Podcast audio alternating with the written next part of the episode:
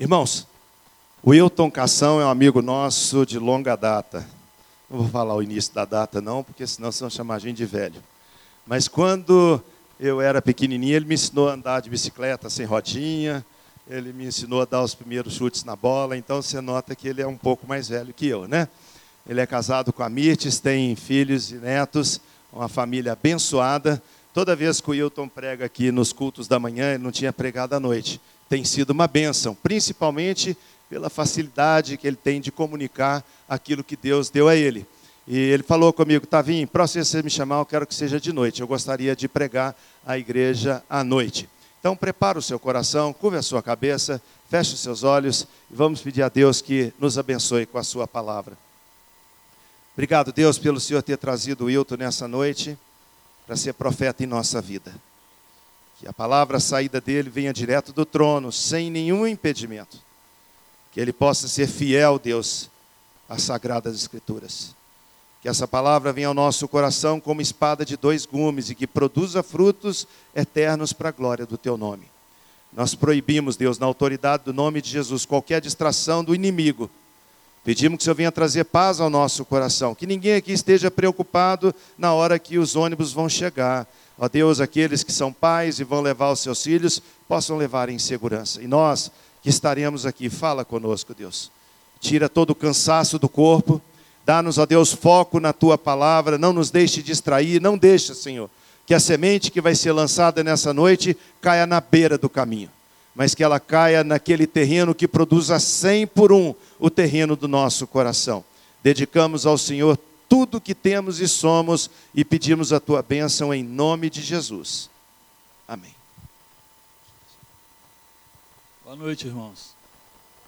Que a graça e a paz do Senhor continue multiplicando o nosso meio nessa noite. Amém?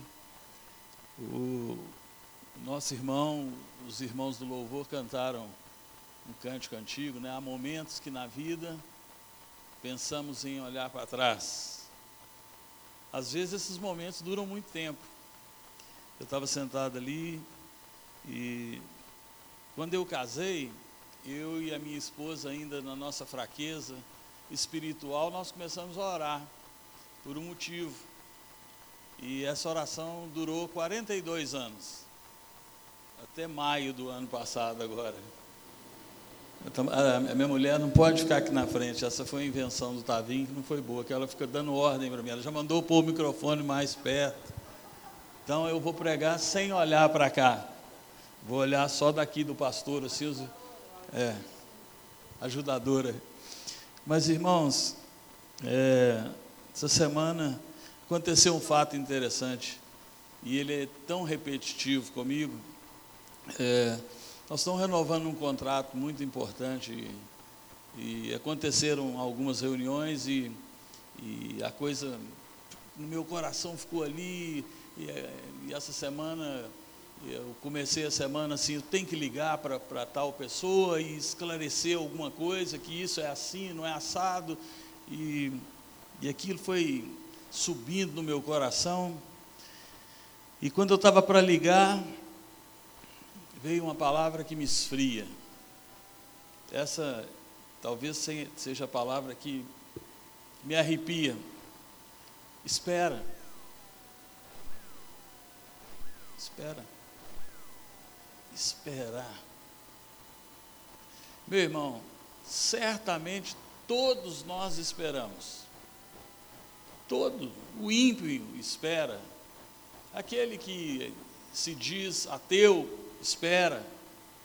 Então todo mundo espera. Mas essa espera, quando o Senhor fala espera, envolve muita coisa, principalmente uma palavra extraordinária. Como é que você chama que dirigiu o louvor? Tiago?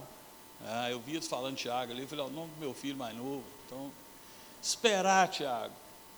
Todo mundo espera, mas esperar confiantemente muda tudo. Confiança, esperar com confiança envolve gratidão. Esperar com confiança envolve satisfação. E ninguém, ninguém senão Jesus, nasceu sabendo dessa coisa. Minha avó falava: ninguém nasceu sabendo. Quem é mais antigo aqui já ouviu isso, né? E não nasce. Paulo diz assim: Eu aprendi. Eu aprendi. O que você aprendeu, Paulo? Eu aprendi a viver contente. Isso significa eu aprendi a esperar. E às vezes a gente concentra muito aquela palavra de Paulo, né, que eu aprendi a viver contente na escassez, sem dúvida alguma. Para aprender a ficar contente na escassez, tem que passar a escassez. E escassez é muito difícil. Não sei se você já passou, eu já passei algumas e é uma coisa violentíssima. E esperar contente na escassez é um desafio, mas eu tenho visto um desafio também tão grande que às vezes a gente não fala muito, é esperar com contentamento quando você tem muito. Porque é natural, quando está na escassez, a gente clamar ao Senhor, não é não?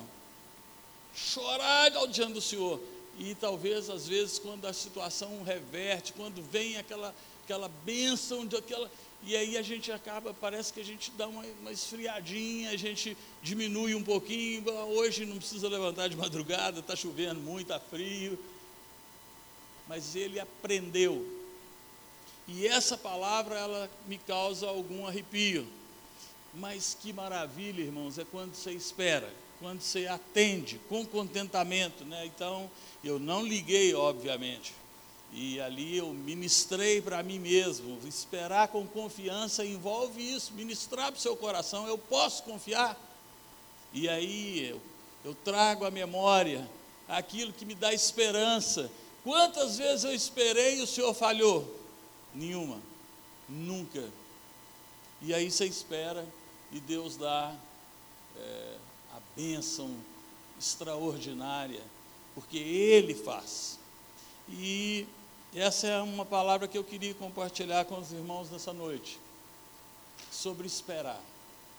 E queria que você abrisse comigo sua Bíblia, no livro de 1 Samuel.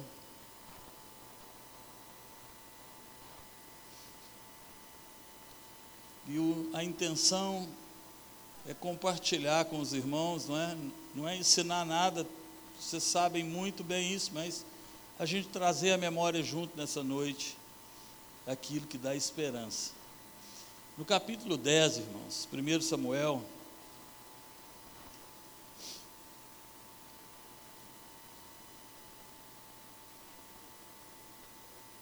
diz assim a palavra do Senhor, no verso 8: Tu, porém, descerás diante de mim a Gilgal, e eis que eu descerei a ti para sacrificar o holocausto e para apresentar ofertas pacíficas.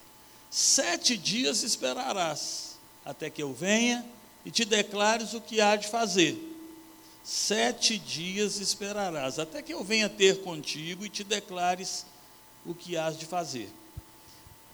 Creio que todos nós, ou a maioria, sabemos bem o contexto dessa palavra. Samuel dizendo a Saul. Se a gente voltar um pouquinho, nós vamos ver como é aquela coisa toda dos, o pai de Saul perdeu aquelas mulas, Saul sai com o seu ajudante, e ali eles vão na casa de, de Samuel, aquelas coincidências espetaculares que a palavra de Deus nos mostra, e ali Samuel dá algumas instruções a Saul. E uma dessas instruções ele fala: olha, vai ter um momento que você vai me esperar sete dias, até que eu venha, eu fazer o sacrifício, eu vou te dizer como é que se faz. E aí, nós vamos ler agora, virando a página aí, o capítulo 13, o verso também 8 diz assim: Esperou Saul sete dias, segundo o prazo determinado por Samuel. Não vindo, porém, Samuel a Gilgal, o povo foi se espalhando dali. Então disse Saul: Trazei-me aqui o holocausto e ofertas pacíficas. E ofereceu o holocausto.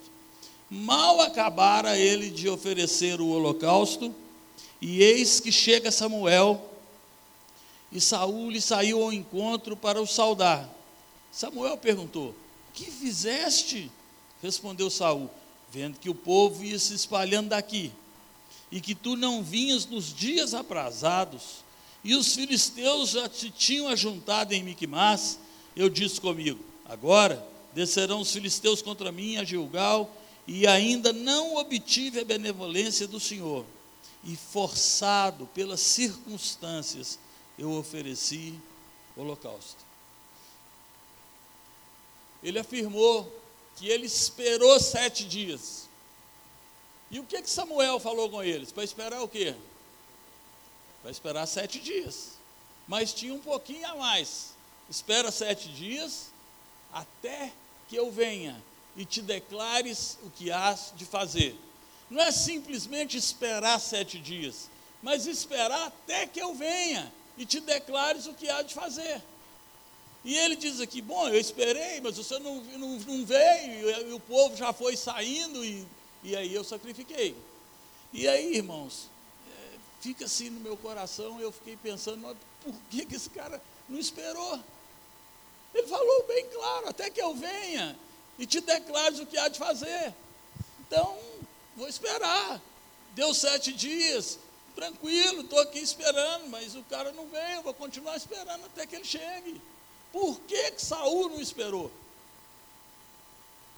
Quais são essas circunstâncias extraordinárias que não deu tempo? Eu esperei sete dias, mas agora não, não dá para esperar mais. Bom, vou mostrar para vocês o que estava envolvendo Saul. Ele estava cercado, cercado pelos filisteus. E aí, você sabe, Tiago, os filisteus tinham alguns carros de guerra. Sabe quantos? Alguém sabe quantos carros de guerra? Alguém lembra não? Lembra, Edgar? 30 mil. 30 mil carros de guerra, Edgar. Os carros de guerra é seu. Toda hora que eu falar de quantos carros de guerra tinha, você vai falar 30 mil. Mas não tinha só isso, não, Tiago. Tinha 6 mil cavaleiros. 6 mil cavaleiros e gente a pé, igual a areia do mar. 6 mil cavaleiros é seu, só goleiro envolvido hoje. 6 mil cavaleiros, 30 mil carros de guerra, 6 mil cavaleiros e gente a pé, como a areia do mar. Muita gente, mais de 130 mil possivelmente. É que estava pressionando Saul. Não, tudo bem, mas estava pressionando 30 mil carros de guerra. Eu não sei se os irmãos, muita gente sabe disso, mas vamos só. Carro de guerra. Carro de guerra é um carro com dois condutores, um no cavalo e o outro escudo e flecha. O povo era treinado a vida inteira para isso. O, o, pai passava por filho, passava por. E era, o cara dirigia aquele carro de guerra, na, era um negócio fora do comum. Tanto que lá em Josué o povo não tomou a terra, parte da terra, porque o povo tinha 300 carros de guerra. Mas agora tem 30 mil. 6 mil cavaleiros. Esses então nem se fala como eram treinados, porque ele subia o cavalo, já era treinado para aquilo, também desde novo. Não precisava segurar a rédea. O cavalo sabia portar na, na, do meio da batalha. E o sujeito lá em cima, com espada, ou com flecha, ou com lança, era uma, uma, uma violência na guerra. E gente a pé, e o que que Saul tinha? Porque se o exército de Saul é compatível com aquilo, não tem problema nenhum. Mas o que que Saul tinha? Você lembra, James? Não? Quantos homens Saul tinha? 600. 600 homens. Então, matemática, nós que somos mais. 30 mil carros de guerra. Dividido por 600, cada um dá quanto? Hã? 5 50 carros de guerra para cada homem de Saul. E, e, e os cavaleiros? 6 mil para 600. 10. Então era 10 sujeitos montados no cavalo. Vem cá, Tiago. Vem cá, Tiago. Vem cá me ajudar. Imagina bem, Tiago. O Tiago está aqui, é um dos, dos sujeitos de Saul. Então, tinha 50 carros de guerra só para matar essa figura. E 10 cavaleiros. Sem contar o povo a pé. Agora, o Tiago é um cara valente. Qual que é a arma que ele tinha na mão, Gemerson? os 600 homens de Saul, qual arma que eles tinham na mão? Qual? Não lembra não? Nenhuma. Pode sentar, Tiago, você já vi que você está com medo. Nenhuma arma na mão. Desses 600 homens, mais Saul e Jonathan, tinha duas espadas, Denise, duas, uma na mão de Saul e uma na mão de Jonathan, com um detalhe: espada cega. Cega, a palavra diz que naquele tempo eles pegaram os ferreiros, pegaram tudo de Israel e levaram cativo para eles não, não, não, não, passar a lâmina na, na foice, nem na, na enxada, e muito menos na espada. Então eu quero que você entenda o seguinte: olha o que que o, o nosso amigo Saul, vem cá, meu amigo Saul. Chega aqui, eu sei, Saul. Saul, olha o que, que o sujeito está envolvido. Como é que a senhora chama? Ellen. Você tem filhos? Duas filhas. E neto? Já tem? Não. Ainda não. Ainda não. Duas filhas. Então é pouca coisa envolvida. Esse sujeitinho que tem 30 mil carros, 6 mil cavaleiros e gente a pé, eles vão vir pegar os 600 homens do meu amigo Saul, que não tem nada na mão, matar todo mundo, invadir Israel, matar ela. Não, e as meninas. E mata as meninas também. E, e olha, se fosse no meu caso, da minha mulher, mata meus meninos, meus netos. É um negócio seríssimo, Saul. É, entendeu? E Saul está esperando o bendito do Samuel. E o Samuel não chega. E ele espera o primeiro, o segundo, sete dias. Já esperei. O cara, traz o holocausto aí, Tiago, que nós vamos sacrificar o negócio agora. Por quê? Porque ele está forçado por uma circunstância violenta. 30 mil carros de guerra, 6 mil cavaleiros, gente a pé que não acaba mais. Eu tenho 600 homens que estão fugindo, Henrique. Estão indo para. A Bíblia tá, declara aqui que eles começaram a ir para as montanhas, para os buracos das montanhas, para as cavernas, furar buraco no chão para esconder. Os 600 que ele tinha, que era pouquinho, está correndo. E nós nem espada temos. Forçado por essas circunstâncias, ele sacrifica. Circunstâncias violentíssimas. Agora, nós temos sacrificado por muito menos, porque nós ainda não aprendemos. Eu estou falando de mim, estou falando nós, desculpa, mas estou falando. Não aprendemos a esperar confiantemente no Senhor. Surge uma circunstância, ela nos assusta, causa medo. Eu gosto demais de 2 Crônicas 20, quando Josafá também é cercado pelos três maiores inimigos de Israel, e eles trazem a notícia para ele, e a palavra diz assim: Josafá teve medo.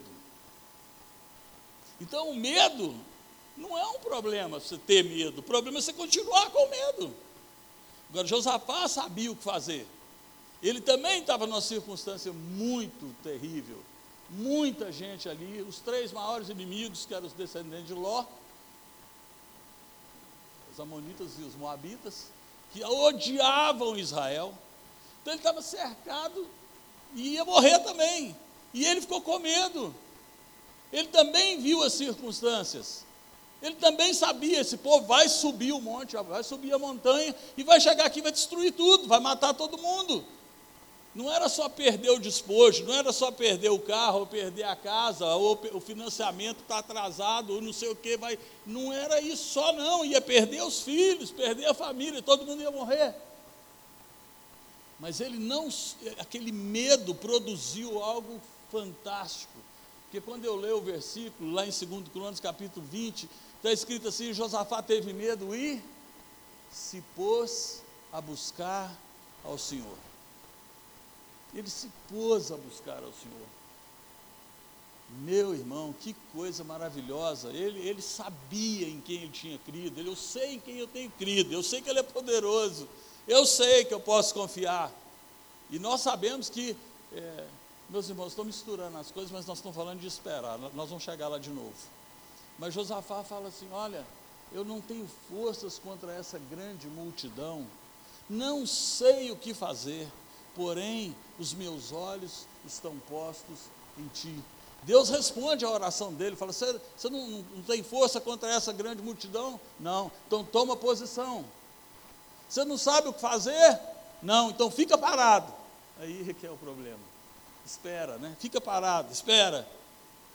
Agora os teus olhos estão postos em mim, Zafar. Então, então você vai ver o grande livramento que eu vou fazer. E nós sabemos muito bem como é que foi o livramento. A coisa mais louca, uma das mais loucas da Bíblia. Porque a manifestação de Deus é loucura. É loucura, não é natural.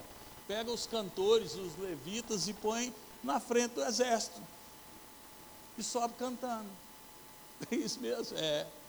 E quando eles chegam lá no alto, olha para baixo, aquelas três, aqueles três inimigos começaram a lutar entre eles e não tinha um vivo um vivo. E a Bíblia diz que eles demoraram três dias pegando o despojo.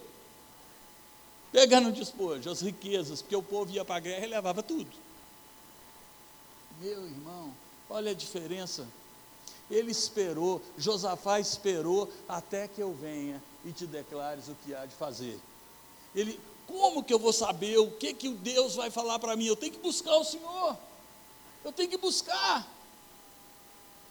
Agora, será que como que essa busca, será que é aquela oração que a gente faz, quando faz, nós levantamos e oramos 15 minutos, se é que oramos, e lemos a palavra mais 15, se é que lemos, será que é isso que é, se pôs a buscar o Senhor? Será que é isso? Será que é aquela oração só ali na hora que vai almoçar? Quando ora? Senhor, obrigado pelo recebimento, dando Jesus, amém. Ou aquela da noite, quando? Será que é isso? Ou será que é aquela oração de Elias, que lá no capítulo 5 de Tiago, pastor, ele fala: Elias, que era homem semelhante a nós, sujeito às mesmas paixões, envolvido nas mesmas coisas, orou com instância. Orou com instância. Então, esperar envolve orar com instância. Eu tive medo e pus a buscar o Senhor. Senhor, eu não tenho força quanto a essa grande. Isso não é uma oração, Denise, de cinco minutos. A gente lê em cinco minutos, mas não é uma oração de cinco minutos. Ele conclamou o povo, ele chamou todo mundo, e todo mundo foi jejuar e buscar o Senhor. Era algo sério demais, está em risco tudo, tudo está em risco. E o povo se pôs a buscar o Senhor e a jejuar, e buscar o Senhor, e orou, e falou: Eu, eu não tenho força contra essa grande multidão, não sei o que. Olha que desespero, pensa nisso, eu não tenho força contra essa grande multidão não sei o que fazer. Porém, os meus olhos estão postos em ti. É oração, é busca. E o Senhor então se manifesta e fala o que tem que fazer. Ele chega e fala e declara: Olha, você não tem força, você não, não tem força contra essa grande multidão, toma posição. Que posição é essa? Qual foi a posição, Tiago, que eles tomaram? Como que eles venceram a luta? Como? Como que eles venceram? Nós acabamos de falar como? Com, com louvor, com adoração. Nós sabemos o que é a diferença de louvor e adoração, né? Louvor é falar aquilo que o Senhor faz, adoração é falar aquilo que Ele é. E é com louvor e adoração, eles começaram a falar aquilo que o Senhor é, o Senhor é santo, igual uma irmã falava ali na hora do culto, o Senhor é santo, o Senhor é santo, o Senhor, para mim, eu, eu arrepio todo com essa palavra, porque isso para mim é a plenitude de Deus, Ele é santo, santo, santo é o Senhor. E eles declaravam isso: olha, nós confiamos no Senhor porque o Senhor faz, o Senhor já fez isso, já fez aquilo, já fez, o Senhor tirou o povo lá do Egito, nós passamos o mar a pé enxuto, o Senhor conduziu pelo deserto, Senhor fez uma serpente de bronze que quando a cobra mordia, ninguém morria. Eu posso confiar no Senhor. Posso confiar. Aí o Senhor se manifesta no meio do povo. Fala, não tem, não temas, não tenha medo, não precisa temer. O meu sogro gosta de falar isso. Toda vez que eu encontro ele, ele fala, está escrito na Bíblia 365 vezes, não temas, um para cada dia. Tá bom. Não sei se, é só 365, mas eu sei que não precisa temer. Meu irmão, o problema não é ter medo, o problema é permanecer com medo. O problema não é ficar ansioso, o problema é permanecer ansioso. A palavra diz: não andeis ansioso de coisa alguma, é permanecer ansioso quando vem aquela angústia, quando você tem aquela notícia, olha, são 30 mil carros de guerra, 6 mil cavaleiros, gente a pé, e não tem espada, está tudo cega, as duas. Meu irmão, eu posso confiar. O problema é que isso traz para mim uma informação que gera medo, mas eu tenho que buscar o Senhor. Buscar o Senhor. Nós temos que orar. O que, que aconteceu com Saul? Josafá, nós já falamos, subiram cantando, adorando o Senhor. E o Senhor moveu e confundiu aqueles exércitos e eles se mataram. Tem tantos livramentos na palavra extraordinários. E como que, que termina essa história de Saul? Como? Não tem jeito, Gêmeos. Duas espadas cegas. Os 600 homens que estão debandando e esses 30 mil. Como que termina isso? E agora? Mas, meus irmãos, se a gente continua lendo, a palavra diz que Jonatas, filho de Saul, muito amigo de Davi, lembram? Diz que ele pega o escudeiro dele e ele fala uma coisa, eu não vou nem me meter a falar isso. Tem, meu irmão, não é porque eu estou com 64 anos, eu sei que Tavinho tem menos de 60, mas eu, eu tenho 64. Mas olha, meu irmão, tem um negócio desse na mão. Entendeu não? Não é porque eu sou velho, eu, eu, tenho que ter, eu tenho que estar envolvido com a tecnologia. Mas tem esse negócio aqui, ó, tem cheiro, ó, tem marca, as marcas. Eu escrevo nela, risco, Irmão, tem uma Bíblia de papel, sabe? Quantos anos você tem? Perguntar a idade para a mulher não é mais falta de educação. 26, quando você estiver lá na minha idade, daqui uns 40, você vai ter uma Bíblia marcadinha, escrita assim no dia tal. Eu fiquei grávida. É, isso é bênção de Deus. Sabe, você tem um negócio de papel. No celular não tem jeito, sabe como? É diferente. Aquele, não, é muito não tem uma Bíblia. Então vamos ler a Bíblia. E ela faz barulho. É uma delícia, ó. olha o barulhinho dela. Uma maravilha. Uma maravilha. Isso aqui. Bom, vamos ler aqui.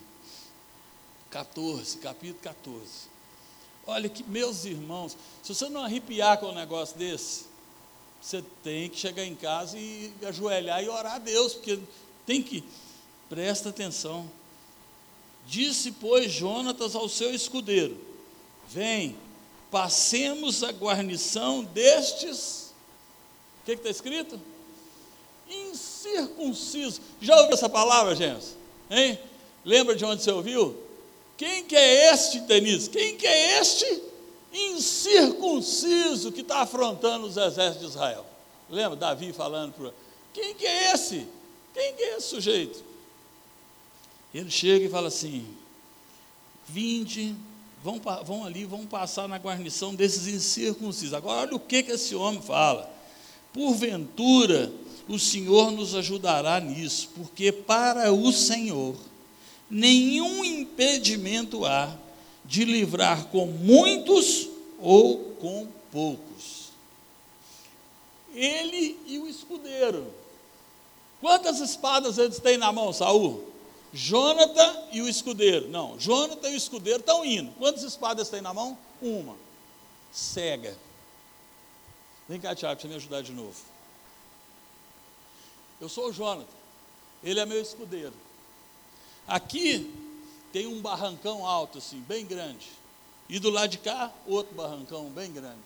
Os filisteus estão intocados lá em cima. Aí eu conversei com o meu escudeiro. Falei, ó, para o senhor não tem negócio de muito ou pouco, ele livra mesmo. Entendeu? Aí nós vamos chegar aqui o seguinte: nós vamos andar um pouquinho ali, os filisteus vão ver a gente. Se ele falar assim, vinde a mim, Deus entregou eles na nossa mão. Se ele falar qualquer outra coisa, a gente cai fora. Entendeu não? E aí, vai, isso, gente, isso aí é uma, uma, uma bênção, é senha. Aprende a fazer senha com Deus. Lembra, pastor? Gideão se o senhor molhar esse algodão todo aqui e volta a ficar seco, aí o negócio está certo. Aí pegou lá, espremeu, saiu um monte d'água. Falou, agora foi o seguinte, se ficar molhado em volta e seco, aí chegou lá, estava tudo molhado em volta. E ele ainda ficou meio assim vacilante, meu irmão Tavinho, que Deus falou com ele assim, ó, agora lá na Arraial de noite, um, vai lá para você ouvir umas conversas lá, para você fortalecer. Né? Não foi assim? Nós vamos voltar aqui, nós estamos aqui, nós vamos lá. Então aqui tem um, um barranco bem grande, aqui tem outro, e eu estou com a minha espada cega, que eu tenho uma. Aí eu falei assim, presta atenção, segura a espada. Eu vou lá. Se eles falarem subir a nós, a expressão até é essa, subir a nós, nós vamos. Aí nós vamos andando. Andamos um pouquinho, os filisteus viram. Sabe o que, que o filisteu falou? Subir a nós, nós vamos acabar com vocês, nós vamos matar vocês, nós vamos destruir. Ele não quis nem saber do resto. Ele só ouviu subir a nós. Ele entregou. Agora segura a espada. Ele segurou a espada. Isso está escrito, não estou inventando. Depois você lê.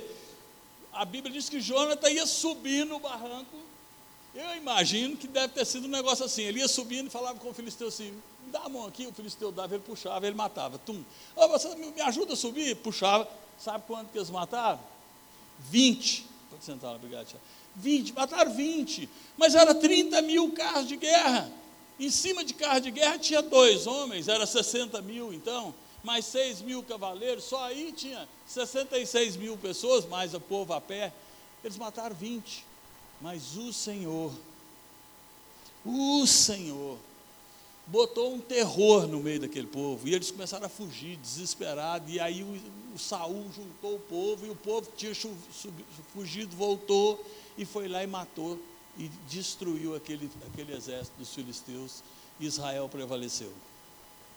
Saul não precisava preocupar com 30 mil carros de guerra, 6 mil cavaleiros, gente a pé, não precisava preocupar com essas circunstâncias todas, porque o Senhor peleja por nós. Peleja por nós. Ele não mudou, ele é o mesmo ontem, hoje, será o mesmo eternamente. Quando o Tiago tiver 60 anos, ele é o mesmo. Ele tem prazer na misericórdia.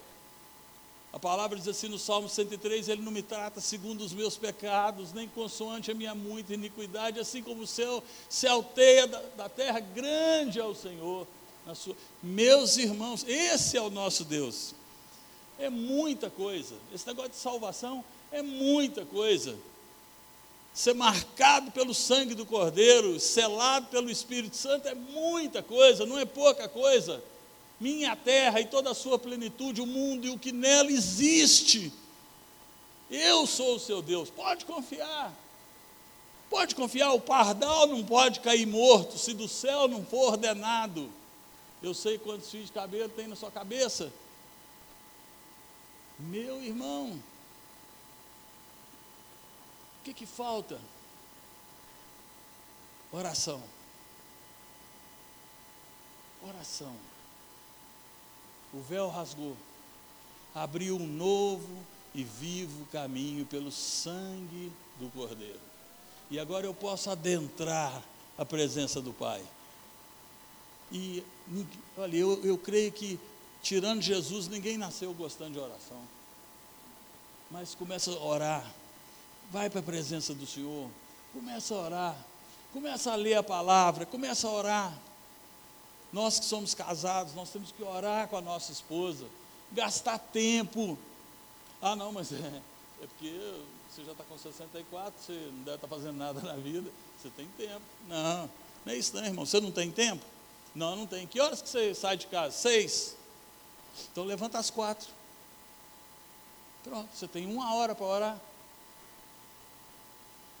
Dorme uma hora depois.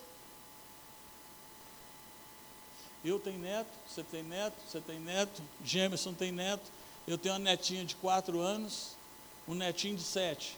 Eles vão para a escola. Eu não posso ir junto. E ainda que eu pudesse, eu não teria capacidade de guardar aqueles meninos. Mas eles vão para a escola, eles vão lá sozinhos, eles vão ficar na mão de gente que eu não conheço. Eles vão brincar, a Sofia, agora uma semana atrás, aí ela bateu a cabeça, ela chegou em casa com um galho enorme. O Senhor é que guarda. A palavra diz assim: o anjo do Senhor acampa-se ao redor daquele que o teme e o livra. Salmo 34, 7. Está escrito, irmão, como dizia o pastor Wilson Souza, está escrito, não discute, não está escrito, não inventa. Mas está escrito, o anjo acampa e guarda. Agora, meu irmão, Não é uma coisa assim, sabe? Que eu posso ficar tranquilo igual para o resto da vida, porque não, é oração.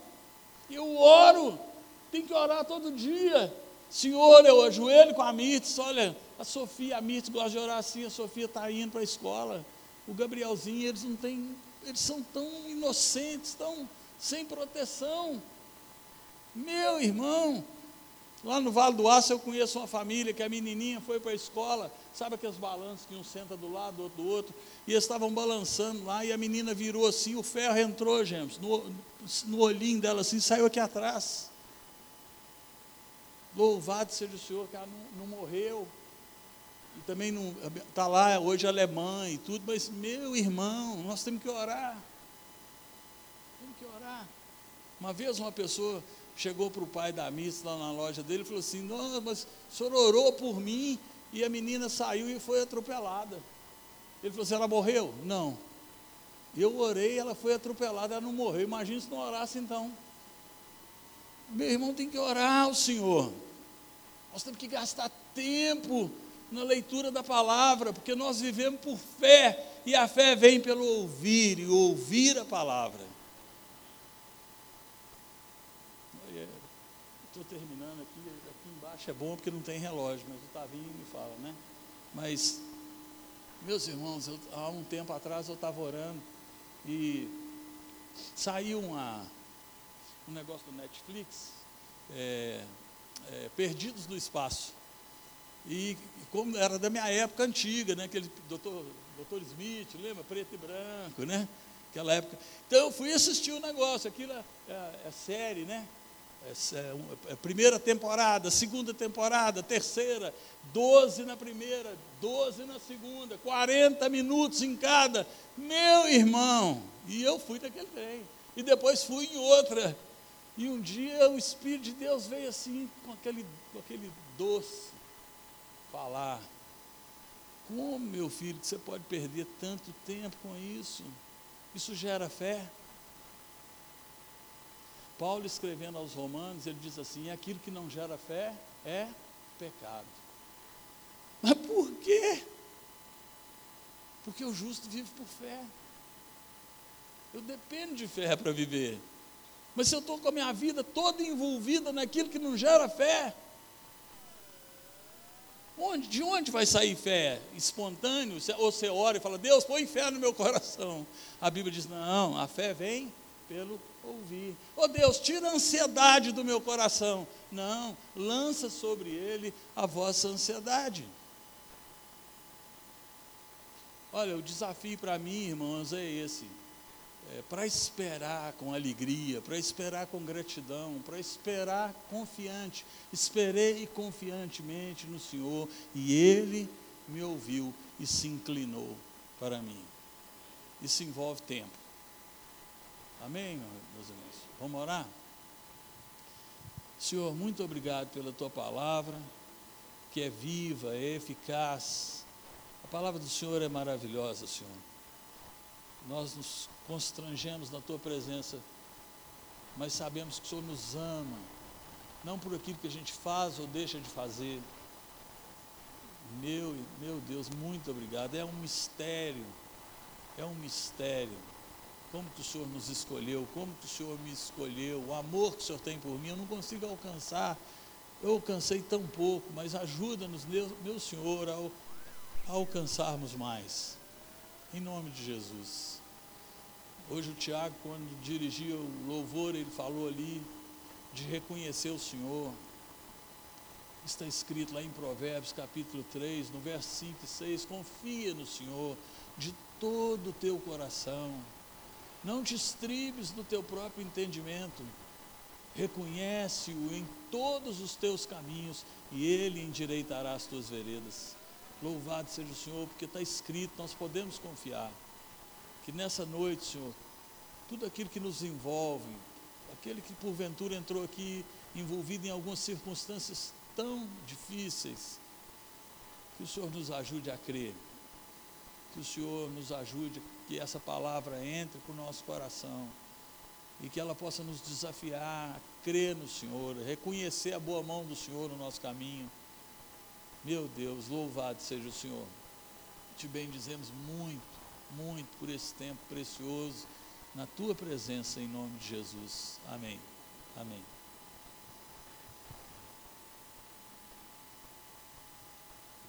Quem foi abençoado? É só botar o microfone, viu? Aqui perto da boca. Eu participei de um curso esse final de semana com a Suzana, lá em São Paulo, e o preletor estava falando exatamente sobre vícios. Quando a gente pensa em vício, a gente pensa na bebida, as drogas, pornografia ou coisa semelhante, né? Estava saindo com a Suzana agora para vir na reunião de oração, encontramos com uma pessoa e perguntamos: como é que foi o seu feriado? Ela falou: bebi muito. Bebi muito. A gente precisa de alguma coisa para distrair, para distrair a cabeça. Eu bebi muito. Isso é um vício. Mas ele estava falando nessas palestras que ele deu sobre vícios que enganam da mesma forma e que precisam ser tratados na nossa vida. Ele disse, como o Hilton falou aqui, sobre o vício da televisão. Televisão no quarto, televisão na sala, televisão na copa, televisão na casa toda. E ele teve uma reflexão semelhante a essa. Falou: Meu Deus, quanto tempo eu estou desperdiçando vendo coisas que não acrescentam na minha fé. E aí ele disse que quando a gente enfrenta um vício, a gente tem que tomar uma atitude. E a atitude não deve ser aquela assim, ó, semana que vem eu vou começar a fazer academia. Essa semana não chega nunca.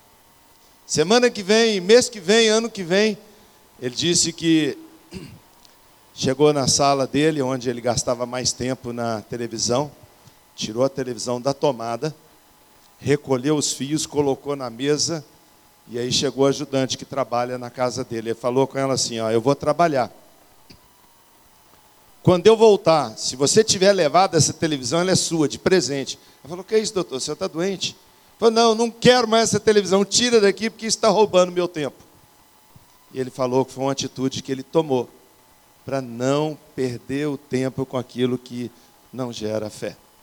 Você fala: Não, eu não sou tão viciado assim, mas você sabe o que é que tem tirado você do foco de ter uma vida com Deus. Eu quero, antes de você sair, orar por esse propósito. Se você deseja colocar diante de Deus alguma coisa que de alguma forma, sorrateira ou não, percebido de forma clara ou não, mas se você entende que tem alguma coisa que está tirando você desse tempo de oração, desse tempo de leitura da palavra, desse tempo de buscar Deus. Se você quer ajuda, fique em pé como eu estou em pé aqui, falando: Deus, eu quero tirar tal coisa, eu quero uma mudança na minha vida. Senhor, nós não queremos constranger ninguém. Não está aqui nesse altar ninguém para jogar culpa na nossa mente.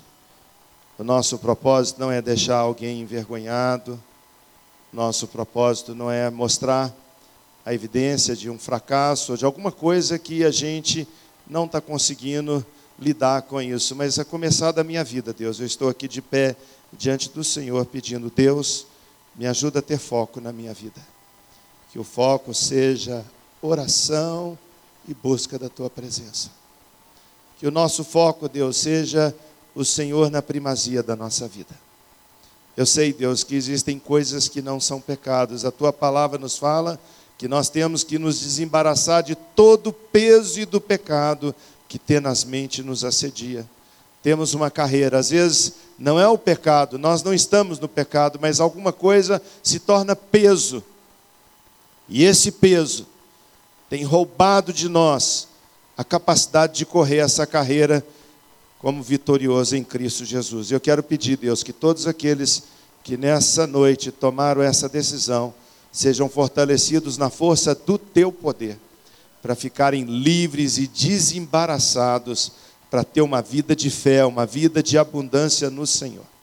E agora que estamos retornando para os nossos lares, leva-nos debaixo da tua paz, que o amor de Deus, a maravilhosa graça de Jesus e o poder do Espírito que habita em nós e nos capacita a sermos vencedores em tudo que fazemos, seja com cada um de nós e o povo de Deus espalhado sobre a terra, hoje e sempre. Amém. O Senhor te abençoe. Hilton, muito obrigado pela palavra, pela meditação. Oi? Temos um cafezinho aqui do, do lado. Não vá embora depressa, toma um cafezinho, bata um papo, que o Senhor abençoe a sua semana.